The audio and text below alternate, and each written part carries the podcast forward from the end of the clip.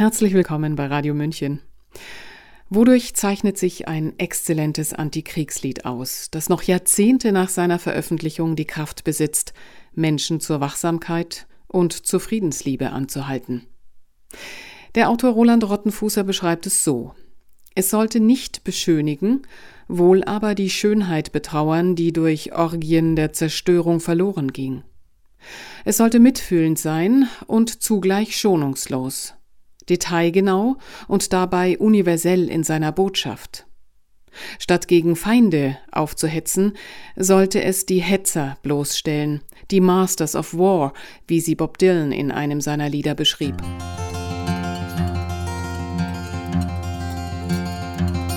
Hannes Wader hat 1980 mit Es ist an der Zeit eines der bedeutendsten deutschsprachigen Friedenslieder verfasst. Das eindrucksvolle Folk-Chanson, eine Frucht des ersten Kalten Kriegs, beweist auch in Zeiten neuer globaler Spannungen seine zeitlose Gültigkeit. Hören Sie Roland Rottenfußers Text Der wirkliche Feind, seine schonungslose Abrechnung mit den Schrecken des Krieges und den Lügen der Kriegsherren. Er ist im Rahmen der Kampagne Friedensnoten entstanden. Gelesen hat ihn Sabrina Khalil.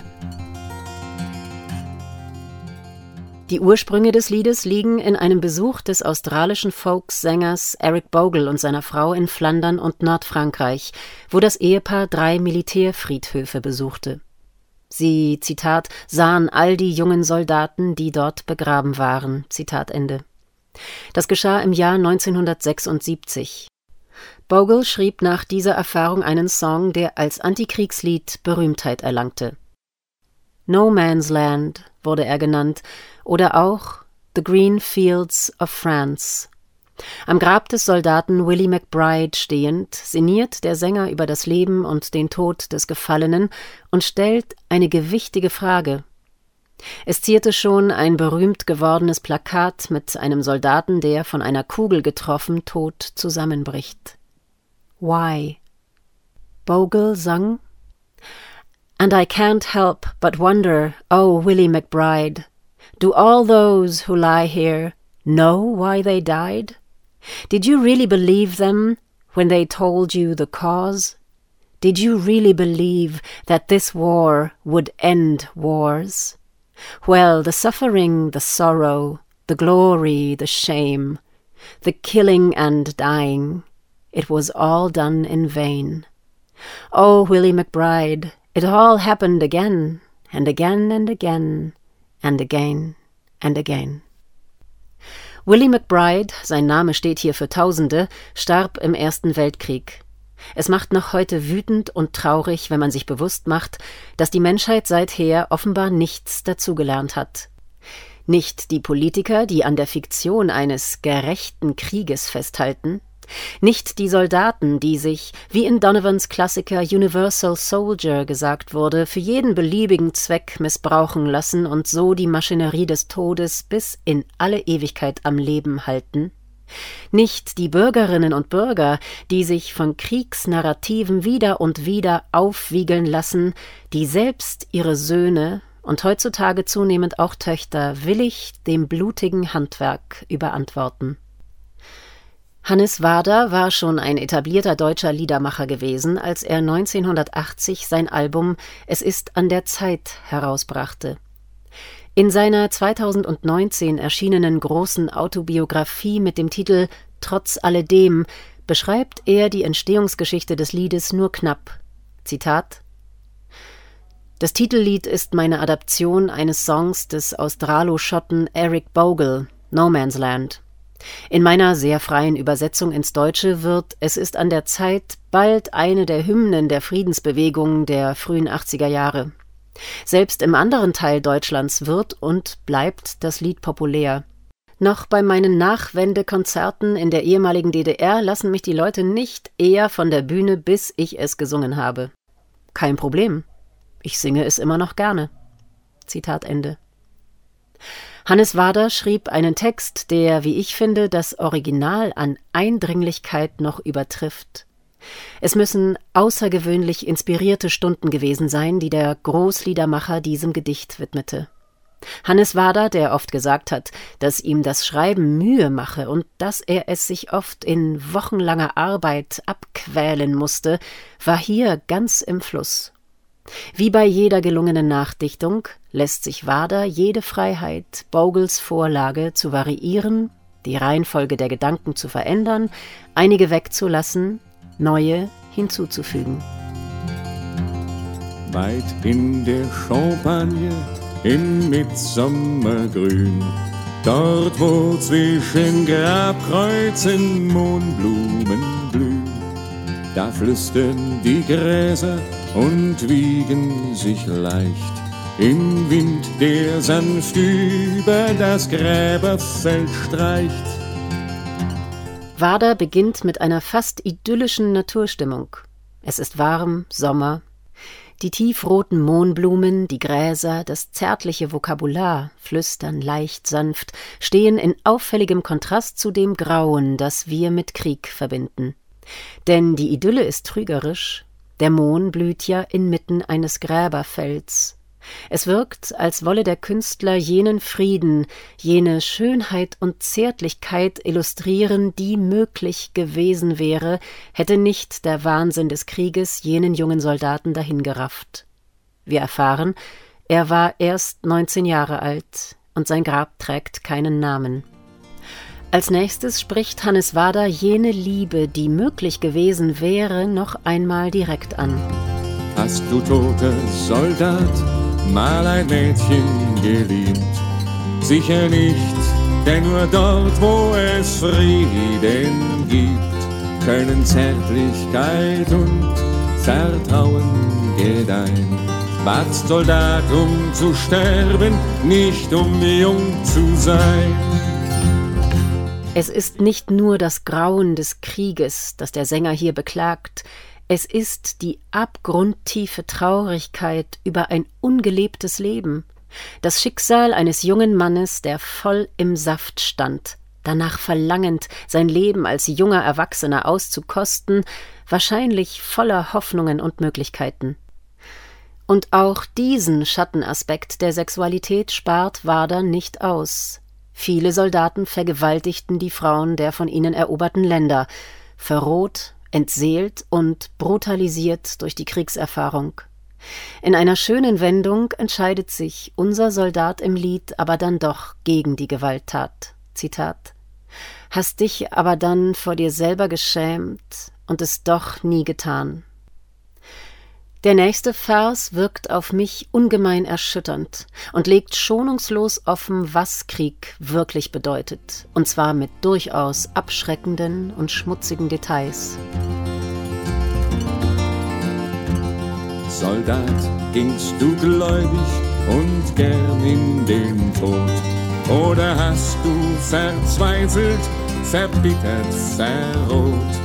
Deinen wirklichen Feind nicht erkannt bis zum Schluss. Ich hoffe, es traf dich ein sauberer Schuss.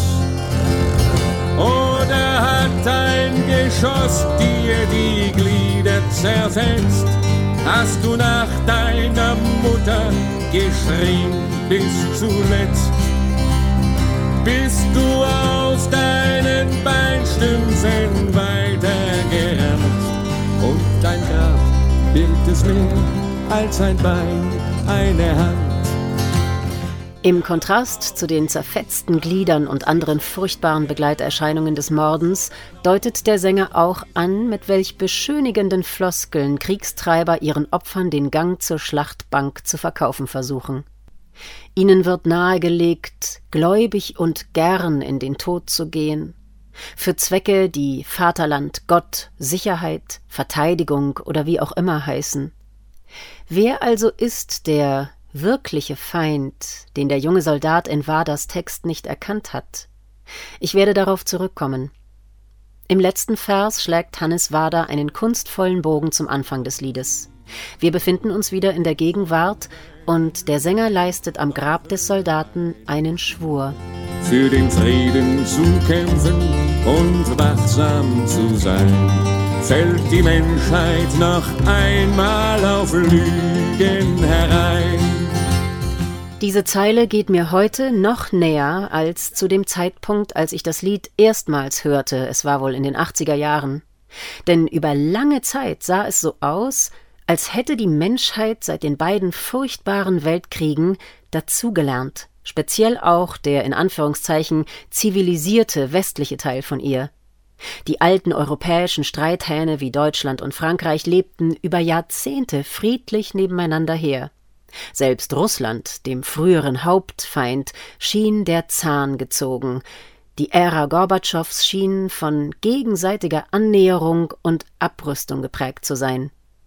Wer hätte gedacht, dass so viele Menschen hierzulande noch einmal auf Lügen hereinfallen würden, dass eine Zeitenwende verbunden sein würde mit Milliardenaufrüstung, mit Feindbildhetze, mit einer Militarisierung des öffentlichen Diskurses, mit Talkshow-Auftritten in Endlosschleife von Scharfmachern wie Anton Hofreiter oder Marie-Agnes Strack-Zimmermann.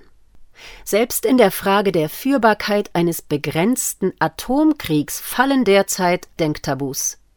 Hier spricht das Lied jedoch eine deutliche Warnung aus. Dann kann es geschehen, dass bald niemand mehr lebt, niemand, der die Milliarden von Toten begräbt. Dies nimmt eindeutig Bezug auf die Gefahr eines großen Weltkriegs unter Einbeziehung der nuklearen Atomstreitmächte beider Lager. Der Konflikt Westen gegen Russland ist hier implizit gegenwärtig. Doch auch einen Hoffnungsschimmer gibt es. Eric Bogels Original klingt noch pessimistischer aus. Again and again and again. Wader dagegen, inspiriert wohl durch die Aufbruchsstimmung der Friedensbewegung im Entstehungsjahr des Liedes, endet mit einer positiven Vision. Doch längst finden sich mehr und mehr Menschen bereit, diesen Krieg zu verhindern es ist an der Zeit. Das war wohlgemerkt Anfang der 80er. Das Lied wurde seither von Friedensbewegten immer wieder gern aufgegriffen und von Freunden und Kollegen war das, wie Reinhard May, mit Überzeugung nachgesungen. Das überrascht nicht, ist mir doch selbst kein eindringlicheres und in Anführungszeichen perfekteres Antikriegslied bekannt. Allenfalls könnte man hier noch Mais wirklich bewegendes Bekenntnis Nein, meine Söhne geb ich nicht nennen. Bei Es ist an der Zeit jedenfalls stimmt einfach alles. Auch die Melodie, die Eric Bogle gefunden hat, empfinde ich als ausgesprochen schön. Sie strahlt in ihrer Einfachheit große Wärme aus, wie wir es von anderen Folk- und Softrock-Balladen kennen, die sich durch besondere melodiöse Stimmigkeit auszeichnen. Man denke etwa an Cat Stevens Father and Son oder Vincent von Don McLean. Die Musik, von Wada wie immer minimalistisch nur mit der Gitarre begleitet, illustriert eindeutig nicht die Härten des Krieges, sie spiegelt eher eine Welt, wie sie sein sollte mitfühlend, begütigend, ein bisschen traurig zwar, aber in ihrer Schönheit, die dem Grauen abgetrotzt scheint, auch glücklich machend. Hannes Wader ist kein Mann der emotionalen Aufwallung. Er singt auf die ihm eigene sonore, ernste und gelassene Weise. Hier aber sind mehr Zorn und Nachdruck zu spüren als in anderen Aufnahmen des Künstlers. Und nicht zu vergessen der Refrain. Er schlägt den Bogen zwischen damals und heute. Die Lügner und die Belogenen, sie sind universell. Die Kriege und die Kriegsanlässe erschienen demgegenüber auswechselbar. Ja, auch dich haben sie schon genauso belogen, so wie sie es mit uns heute immer noch tun.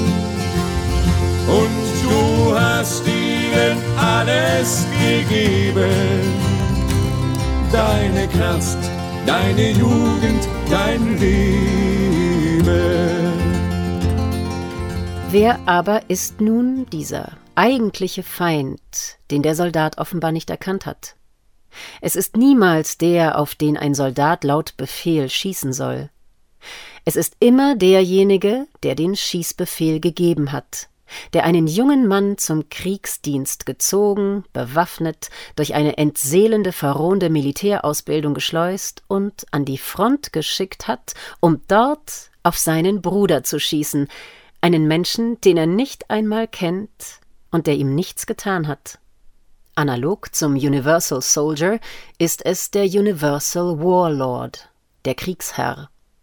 Er zieht nie selbst in den Krieg, er lässt exerzieren, bluten, töten und sterben. Keiner ist von der Botschaft dieses Lieds pauschal ausgenommen. Um es auf heutige Verhältnisse anzuwenden, nicht Biden, nicht Scholz, nicht Zelensky, nicht Putin könnten sich dieser erschütternden Anklage entziehen. Über Schuld und Unschuldszuweisungen im globalpolitischen Kontext sollen sich Essayisten den Kopf zerbrechen. Künstler Antikriegssänger im Besonderen, denken da häufig anders, einfacher. Schuldig ist, wer Menschen opfert, sie in den Krieg schickt, mit falschen Gründen in den Kriegsdienst hineinschwatzt oder zwingt, wer ihnen ihr junges Leben entreißt oder es infolge der Erfahrung von Schuld und Leid mit einem Trauma überschattet. In seiner deutschen Übertragung des französischen Chansons Le Déserteur sagt es Hannes Wader noch einmal sehr deutlich. Zitat wenn Sie so sehr daran glauben, dass es nötig ist, in einem Krieg sein Blut zu vergießen, Monsieur le Président, warum gehen Sie dann nicht hin und geben das Ihre? Ja, auch dich haben Sie schon genau so belogen, so wie Sie es mit uns heute immer noch tun. Und du hast ihnen alles gegeben, deine Kraft, deine Jugend, dein Leben.